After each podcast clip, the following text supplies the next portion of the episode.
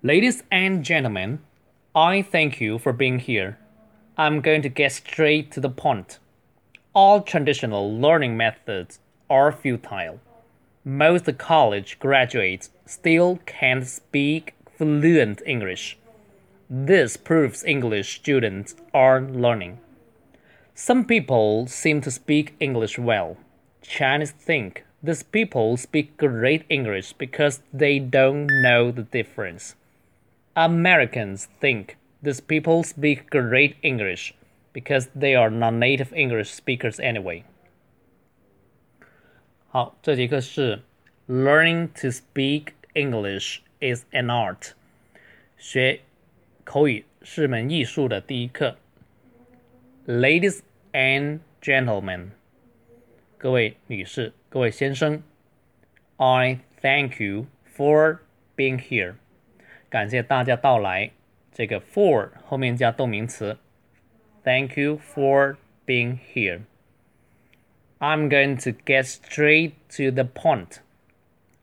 我要直接讲重点。Get straight to, get straight to 就直接，the point 就重点。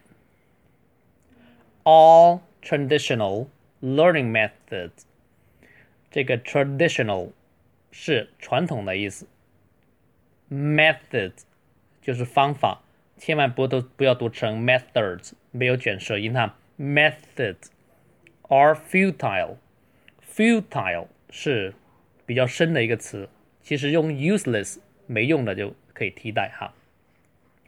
All traditional learning methods are futile. Most college graduates still can't speak fluent English.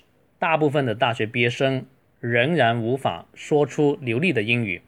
这里要注意的就是那个呃，fluent 是个生词哈，流利的。还有那个 can't，美语里面那个能跟不能，can 跟 can't 很难区分哈。所以大家如果要翻译的时候，所以要要用那个 can't 的时候，最好用 cannot，这样会避免一些误解。This proves English students aren't learning。这证明了学生没有在学习。呃，This proves English students aren't learning。这里他用了现在进行时，aren't learning。 也可以说 this proves English students don't learn. Some people seem to speak English well. 有些人英语好像说的很好，seem to 就是好像。Chinese think these people speak great English because they don't know the difference. 中国人认为这些人很会说英语，因为他们听不出好坏。 这里要注意的就是那个，呃，cause，because，很多人读这个读成 because，其实它没有卷舌音哈，because，如果美国人读得快的时候，还连那个 bit 都不要了哈，cause。Chinese think these people speak great English because they don't know the difference。还有就是 Americans think these people speak great English because they are non-native English speakers anyway。这句话很长，美国人认为这些人很会说英语，因为英语反正都不是他们的母语啊，就原谅他们说的不好，也认为还不错了这种感觉哈。